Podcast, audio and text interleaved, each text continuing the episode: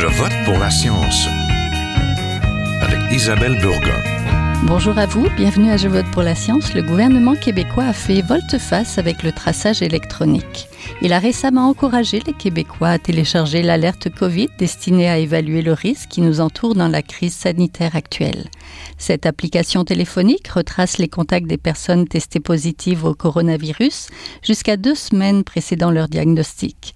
Elle utilise la technologie Bluetooth disponible sur les téléphones intelligents et s'avère très simple à installer. Il y a pourtant beaucoup d'inconnus, à commencer par son efficacité réelle, et on ignore s'il y a des risques pour la vie privée de ces échanges de données via le téléphone intelligent. Alors que la France vient de faire marche arrière en délaissant son application de traçage Stop Covid, quel sera l'impact de cette mesure pour contrer la pandémie au Québec? Nous en parlons tout de suite. Restez à l'écoute.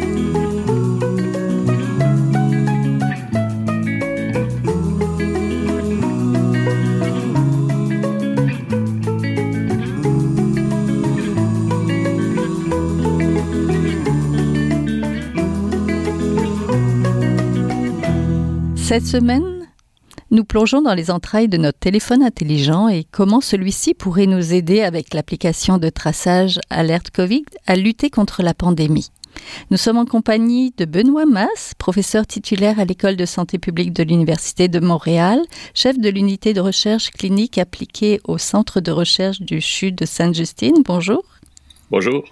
On est aussi en compagnie de Sébastien Gant, titulaire de la chaire de recherche du Canada en analyse respectueuse de la vie privée et éthique des données massives et professeur au département d'informatique de l'UCAM. Bonjour.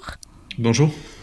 En commission parlementaire, les trois partis d'opposition s'étaient prononcés contre l'adoption de l'alerte COVID au Québec. C'est pourquoi le gouvernement québécois avait annoncé qu'il n'irait pas de l'avant. Cette application de traçage canadienne était déjà utilisée par de nombreuses autres provinces, mais peu de Canadiens l'avaient téléchargée. Qu'est-ce qui explique la volte-face du gouvernement de François Legault, professeur Mass? Ben, je pense que euh, on n'anticipait pas que la deuxième vague allait commencer euh, euh, aussitôt, en septembre.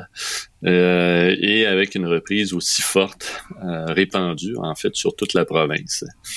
Euh, et comme on est à court de vraiment de, de moyens efficaces pour vraiment contrôler cette épidémie-là, c'est très difficile. On a le, le, le traçage de contact, ce qu'on appelle manuel, le port du masque, la distanciation sociale, mais tout ça est, est pas parfaitement efficace et, et on, en attendant un vaccin qui à, court à moyen terme c'est vraiment pas la, c'est pas dans les cartons là. Disons que c'est quelque chose que les campagnes de vaccination là si, on est vraiment chanceux puis qu'il y a une découverte cet automne ou au début d'hiver ça va arriver plutôt cet été donc, à, à, court terme, on n'a pas beaucoup de moyens. Je pense que le, le gouvernement de, euh, de, de, de, de, M. Legault a, a, a, dit, bon, ben là, il y a, il y a cette, euh, cette nouvelle, euh, nouvel outil de prévention qu'on pourrait utiliser, euh, qui, oui, on a des doutes sur son efficacité, on a, on a des doutes sur à savoir si même les Québécois vont, vont la télécharger, mais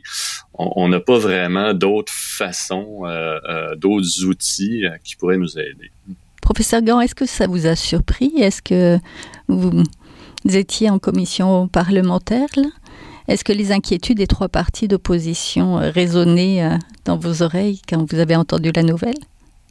Ouais, mais je, je, je, effectivement, on était, je pense que la plupart des experts, on était à, à dire que l'efficacité n'était pas démontrée, mais que les risques, même si elles étaient faibles, il y en avait. Euh, là où ça m'a pas surpris, c'est que même quand le gouvernement québécois avait annoncé à l'époque qu'ils allaient pas de l'avant avec l'application début septembre, ils avaient dit qu'ils qu gardaient la porte ouverte à étudier euh, une application et à être prêt à la déployer si jamais il y a une deuxième vague. Donc, euh, donc je pense qu'effectivement, comme, euh, Benoît l'a dit, la deuxième vague a, dû précipiter le choix du, euh, du gouvernement. Oui, c'était quoi les inquiétudes des trois partis d'opposition? Bah, Le premier, ça rejoint ce que, ce que Benoît a dit, c'est que donc à chaque fois qu'on doit faire, un, on déploie une outil technologique, on essaie de faire l'équilibre entre les bénéfices et, et les risques. Et euh, à ma connaissance, il n'y a pas vraiment de pays où ce type d'application a eu un effet significatif. Donc quand on essaye de, de savoir si ça va être efficace, on n'a pas vraiment de success story un pays où ça n'a pas du tout marché, c'est la France. Il y a d'autres pays où il y a eu un taux d'adoption plus fort, où ça n'a pas non plus eu un effet décisif d'après la, vie des, des, systèmes de santé.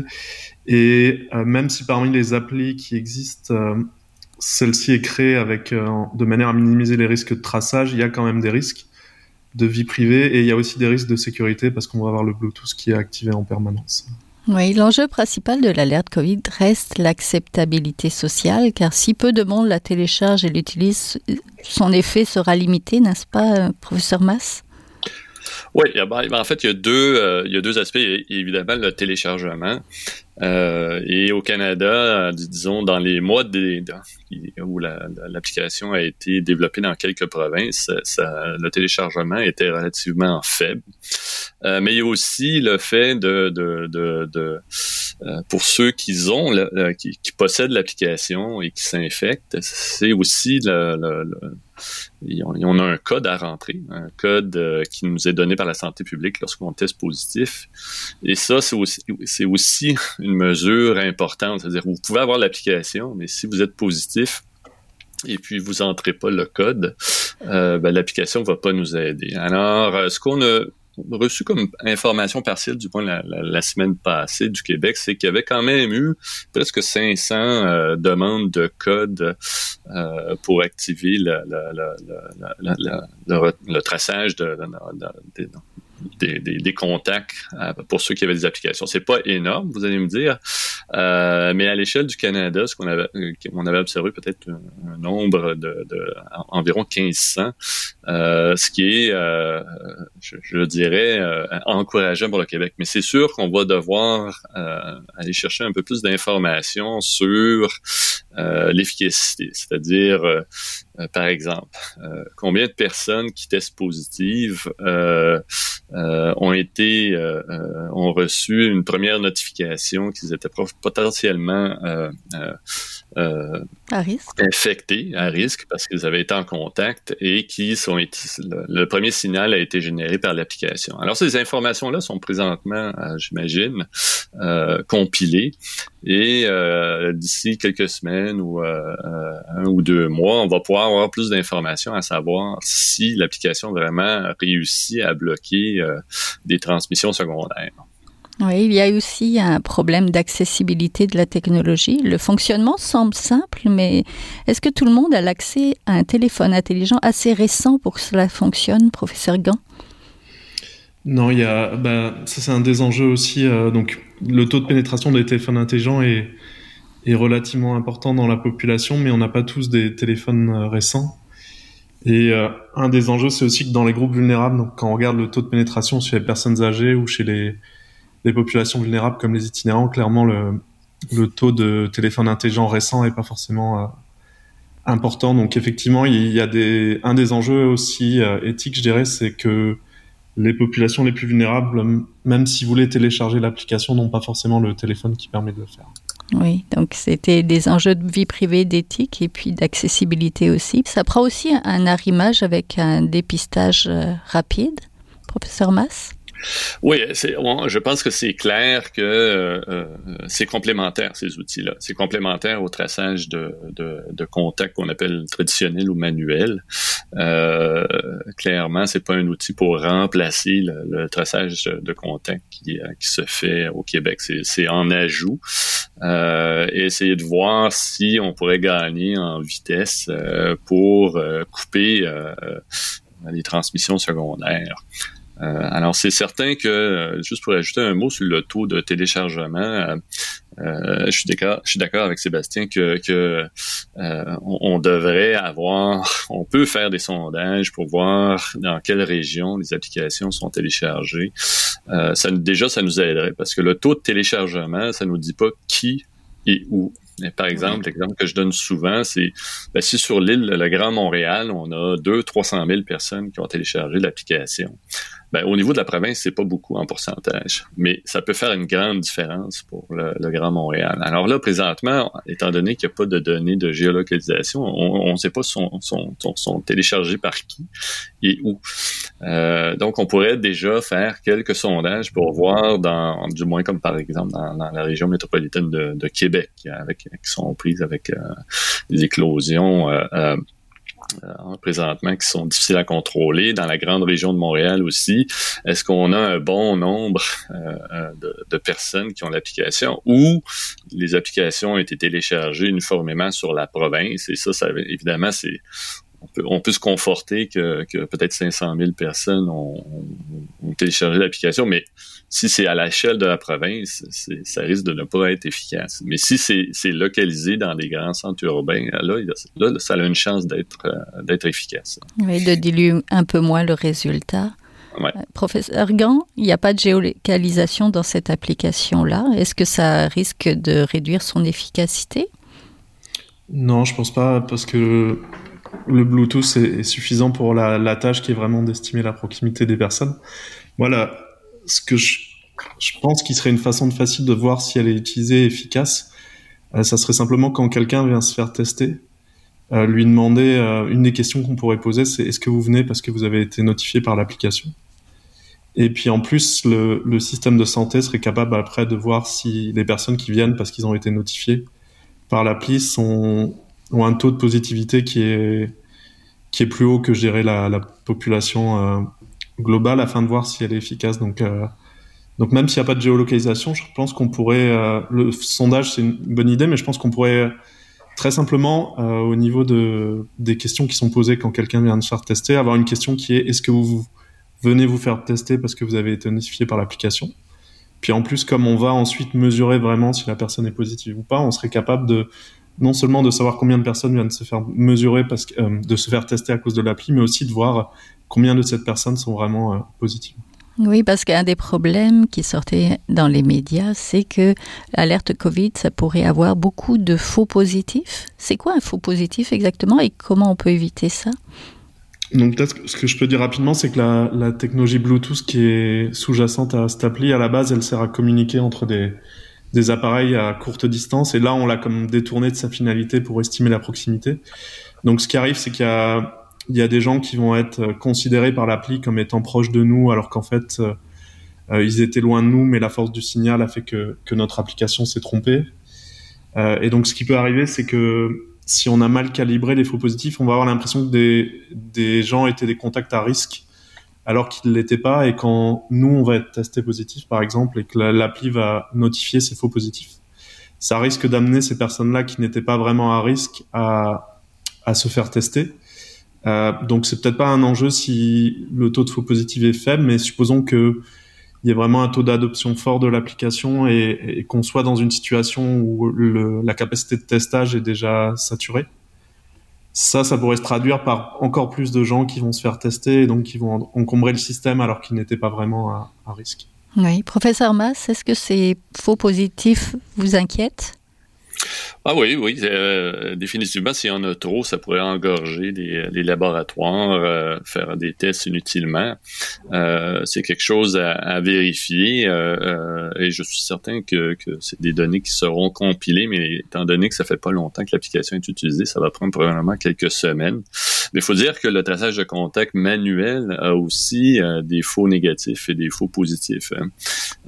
lorsque vous demandez à des gens de se rappeler exactement ce qu'ils ont fait dans les 10, 14 derniers jours, euh, qui qu'ils ont rencontré. Euh, c'est la même, euh, je veux dire, c'est un peu le, c'est pas propre, les faux positifs les faux négatifs, c'est pas propre à vos applications numériques, ça existe aussi avec le, le traçage de contact traditionnel. Mais c'est vrai que c'est vrai que si on en a beaucoup trop, ben là on va se dire ok, à, chaque fois qu'on a quelqu'un qui nous dit qu'il vient d'être notifié par son application qu'il a rencontré quelqu'un, puis à chaque fois il teste négatif, ah ben là on va dire ok là ça commence à, ajouter une lourdeur qu'on n'a vraiment pas besoin parce qu'on a déjà euh, des problèmes de, de, capacité au niveau du, des tests. Alors euh, euh, là il va falloir évaluer l'utilisation de l'application. Oui, un faux négatif c'est quoi? Ben, vous oubliez, euh, je veux dire, vous, allez à l'épicerie par exemple, ou vous allez dans un dans un milieu fermé euh, et euh, vous laissez votre téléphone dans la voiture ou à la maison. Alors quand même, vous avez l'application. Euh, vous êtes, vous, croyez que vous n'avez pas de, eu de, de, contact étroit avec quelqu'un infecté dans les deux dernières semaines, mais vous êtes faussement négatif mm-hmm. parce que euh, vous, vous avez pas. Euh, donc, ça arrive aussi dans, dans des deux façons. Là. Euh, il faut non seulement avoir l'application, mais il faut avoir le, téléphone avec soi à chaque fois qu'on qu'on s'expose ou qu'on sort de la maison ou qu'on s'en va dans un milieu avec avec d'autres personnes.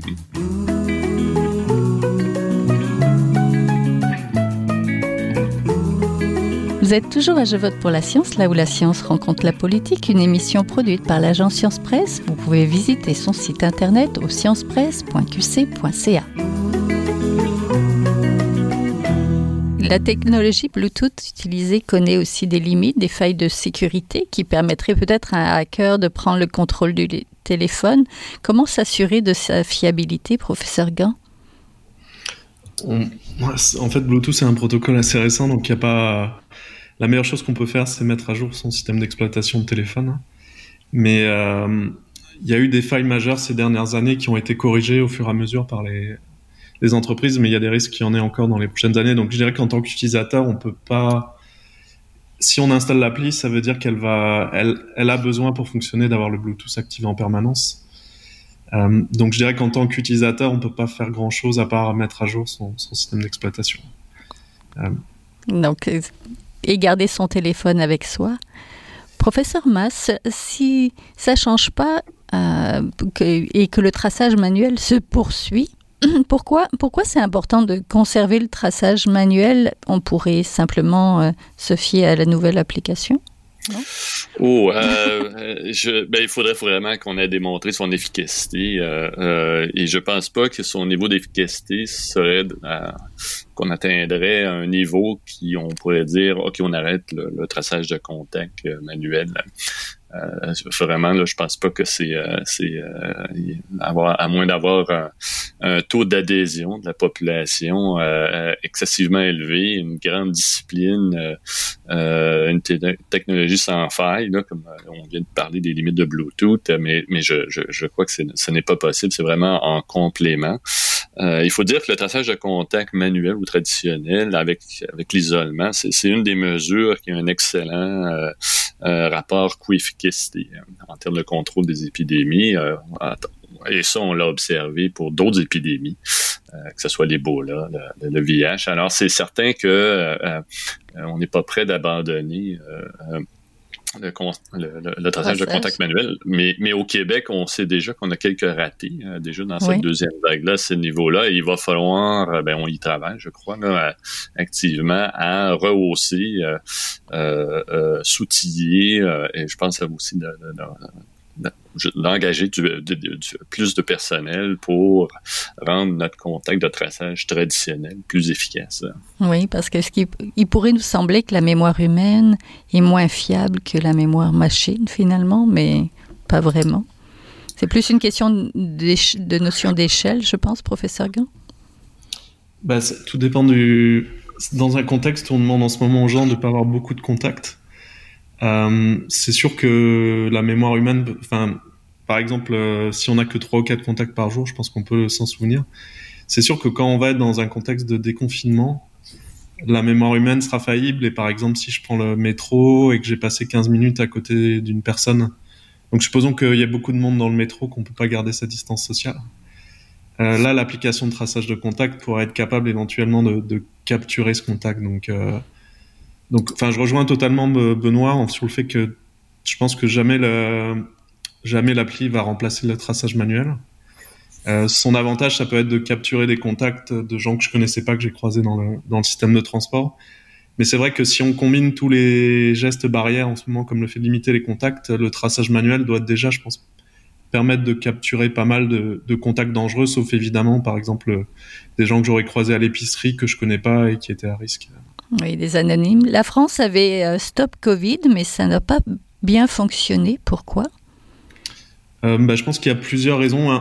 Une des premières raisons, c'est le taux d'adoption qui était très faible. Je pense que c'était 2,4% de la population. Et en fait, le taux d'adhésion faible découle d'autres euh, enjeux qu'il y a eu. Donc en particulier, il n'y a pas eu vraiment de, de, débat sur quelle application, pourquoi ce choix-là a été fait. Donc il y a eu, une fois que l'appli a été poussée par le gouvernement, il y a eu beaucoup de débats par la suite de gens qui ont auraient voulu qu'il y ait un débat à l'Assemblée, par exemple, et, des ah auditions d'experts avant. Donc ça, ça a contribué à la, nourrir la méfiance. Et je pense à... il y a aussi le fait que la France a choisi d'aller vers une approche qui est centralisée au lieu de décentralisée. Donc ça fait référence à est-ce que c'est dans mon téléphone ou est-ce que c'est dans dans un serveur central qui a la, la détection des contacts à risque qui se fait. Et ce choix-là aussi a, nourri pas mal la, suspicion de surveillance par rapport à l'État et, les risques de vie privée. Donc je dirais que les, enjeux de vie privée, les enjeux de transparence qui n'ont pas été bien menés en France ont, ont fait que globalement il n'y a pas eu d'adhésion de la population. Oui, professeur Mass, la clé pour passer à travers, c'est la population. Là, on, on, a abordé un petit peu ça. Il y a un seuil d'adhésion minimal pour que ça fonctionne. Oui, je pense que la dernière étude euh, qui était basée sur les euh, sur euh, une population euh, dans l'État de Washington, il y a une étude qui a été faite par Christophe Faeser d'Oxford, euh, vraiment un seuil minimum, et je, je, dois dire ça doit être le minimum de, de 15 à 20% euh, euh, dans une région donnée. Là. Ça pourrait être, euh, comme je disais tout à l'heure, ça, ça, peut être localisé par exemple au Grand Montréal, mais c'est vraiment le minimum pour donner un effet, une réduction des infections et des, des décès, des hospitalisations. Alors c'est quand même, ça peut paraître bas. Euh, mais c'est euh, à l'échelle euh, du Canada, là, on est on est loin de ce de, de ce 20% là.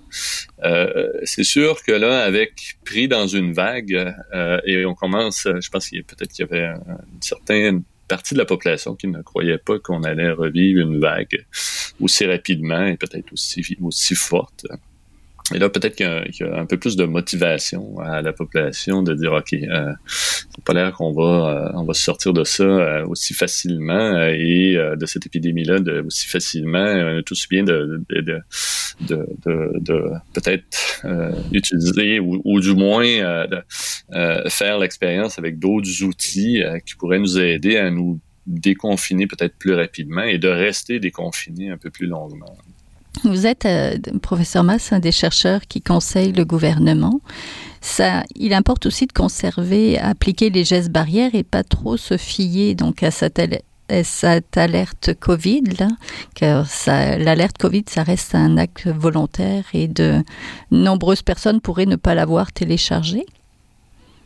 Ben euh, oui, effectivement, c'est un des outils. Là. Si je regarde, par exemple, dans le, dans le contexte du VIH, là, en 30 ans, euh, bon, on a encore une, une, épidémie de VIH en cours sur la planète, mais en 30 ans, on, on a quand même développé beaucoup, beaucoup d'outils de prévention, mais tous partiellement efficaces. Et, et on arrive quand même à, à, à, je sais pas, à bien contrôler, mais, mais euh, euh on, a, on, a, on a fait des progrès énormes en termes de contrôle de, de l'épidémie de VIH. Alors, c'est un peu la même chose. Là, on est au début. Euh, euh, et il faut, euh, on n'a pas beaucoup d'outils. Et ce qui s'en vient dans, dans, vraiment là, à court terme pour nous aider, c'est aussi les tests rapides. et ça, ça pourrait nous donner un outil qui nous permettrait de, de, de mieux contrôler l'épidémie.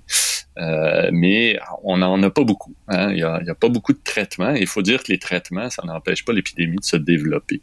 Euh, parce que oui, on traite les infections, on, on, on évite les hospitalisations, on évite les décès, euh, mais quand même l'épidémie se, se, se, propage dans la population. Alors, puis comme je disais tout à l'heure, les vaccins, c'est à, à court à moyen terme, c'est pas c'est pas dans c'est pas dans notre horizon, ça va être un peu plus tard. Donc on est vraiment on est vraiment à court de contrôle. C'est comme vous dites, on a la clé c'est la population. Ça prend une adhésion non seulement au masque, à la, à la distanciation sociale, au, au respect des, règles sanitaires, euh, mais aussi dire, bah, OK, il y a un nouvel outil, on pourrait l'essayer. Évidemment, il faut se sentir confortable. Si on a vraiment trop d'inconfort avec euh, des enjeux de vie privée, bon, on, on peut s'abstenir. Mais je dois dire que le contact traditionnel a aussi ses enjeux de vie privée. Si on pense, par exemple, à ce qui est arrivé à, la coiffeuse, par exemple, qui, qui était accusée injustement d'avoir propagé le virus à ce médecin des provinces d'Atlantique, là, aussi, qui avait été accusé injustement. Et ça, ça, découle du, traçage de contact traditionnel. Alors, c'est pas parce qu'on c'est, on est, on, fait d'autres types de traçage qu'il n'y a pas des enjeux aussi de, vie privée. Il y en a aussi avec les, autres façons de faire. C'est sûr. La Commission des droits de la personne et des droits pour la jeunesse recommande qu'on interdise à des tiers d'exiger l'utilisation de l'application. Mais comment surveiller que ça soit respecté? Professeur Gant, pour terminer rapidement. Euh, bah, je pense que l'idée, ça serait qu'il faudrait qu'il y ait un, décret ou une loi qui. Donc, encore une fois, le, fait de consentir à, à l'installer, ça fait partie des. On est dans une démocratie, donc ça fait partie aussi des enjeux de vie privée de ne pas être forcé de l'installer. Et donc, moi, je dirais que la meilleure façon d'éviter que, par exemple, une entreprise nous force à l'installer avant de retourner au travail ou qu'un centre commercial nous dise montrez-moi le score de risque, ça serait d'avoir un décret ou une loi qui, euh, qui fait qu'une entreprise qui ferait cette démarche-là aurait une amende. Donc de, de dire que cette application-là, pour qu'elle soit volontaire, il faudrait avoir un décret qui interdit qu'on puisse forcer la, à l'installer euh, dans un autre contexte, par exemple pour garder son travail. Oui, il faudrait pas que ça soit une obligation. Donc la clé, c'est la population et, de garder ça volontaire quand même. C'est ça? Si je vous oui, D'ailleurs, j'imagine que le gouvernement du Québec est peut-être en train de, de réfléchir à ce... C'est un, un, des enjeux qu'on avait fait remonter pendant les auditions, c'est de s'assurer qu'il n'y ait pas des risques de, de, discrimination ou des façons détournées d'essayer de forcer les personnes à installer, justement dans le cadre du retour au travail. Donc j'imagine qu'il y a un, un décret gouvernemental euh, de la province pour essayer d'encadrer ces dérives-là. Oui, merci beaucoup. Donc, on était en compagnie de Sébastien Gant, titulaire de la chaire de recherche du Canada en analyse respectueuse de la vie privée et éthique des données massives et professeur au département d'informatique de l'UCAM. Merci. Et on était en compagnie aussi de Benoît Mass, professeur titulaire de l'École de santé publique de l'Université de Montréal et chercheur au CHU de Sainte-Justine. Merci à tous les deux. Merci. bonne journée. Merci. Voilà, c'est tout pour cette semaine. À la régie Daniel Fortin, à la recherche, réalisation et au micro Isabelle Burguin. J'espère que vous avez aimé cette émission. Si oui, partagez-la. Je vote pour la science est une production de l'agence Science Presse avec Radio VM. Écoutez-nous euh, toute cette semaine, nous avons des rediffusions. Vous pouvez aussi le faire en podcast sur le site de l'agence Science Presse. Je vous souhaite une belle semaine. Portez-vous bien.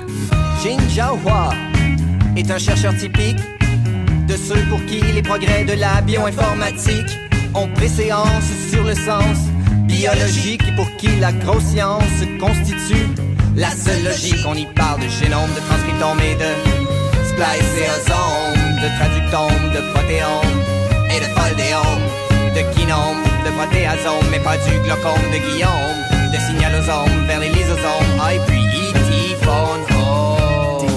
de candidats qui montent et qui descendent en fonction du stimulus duquel ils dépendent. Pendant que Docteur Roy